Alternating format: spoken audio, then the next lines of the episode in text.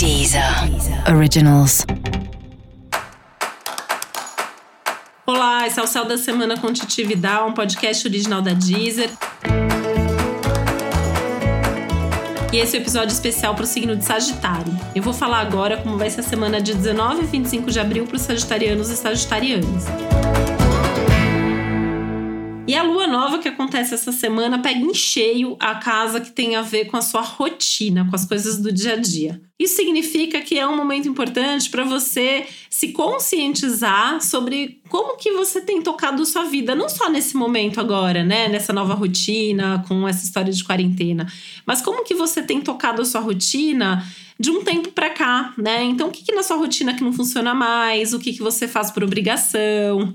O que, que te cansa? O que, que te estressa? O que, que eventualmente faz mal, inclusive, para sua saúde?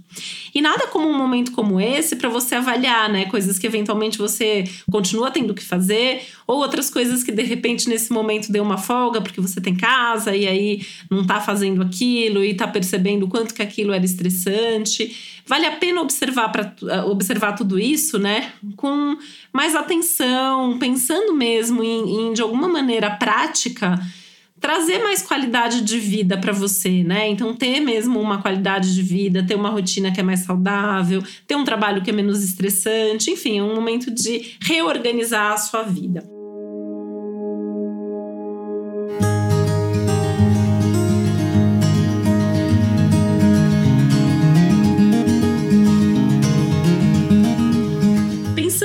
Especificamente para essa semana, né? Acho legal você sentar e fazer um bom planejamento. Então pega seu planner, pega sua agenda, vê aí como que estão seus horários, vê se você não está eventualmente é, por estar tá fazendo um home office trabalhando demais ou deixando de trabalhar e tendo uma oportunidade de crescer no trabalho nesse momento, enfim, fazer um balanço de como é que está sendo essa rotina, tá?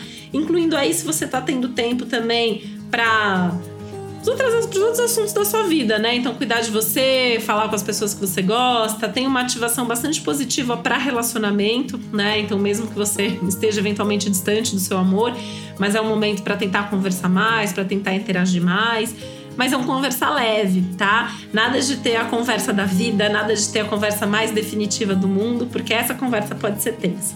Agora, conversar sobre assuntos que sejam gostosos, agradáveis, ou tentar de alguma maneira se aproximar de uma maneira saudável.